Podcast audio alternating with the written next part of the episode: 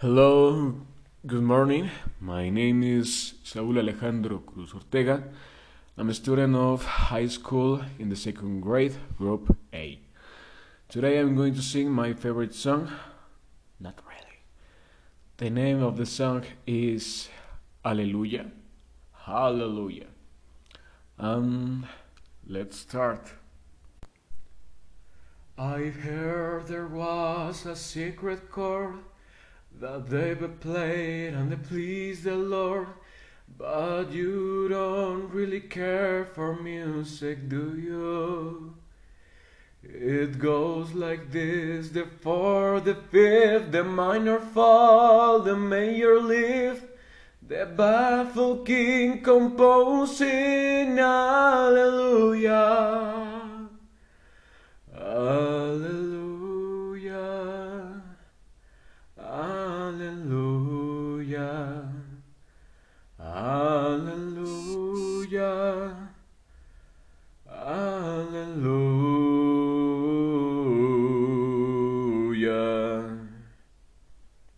And that's all. Thank you.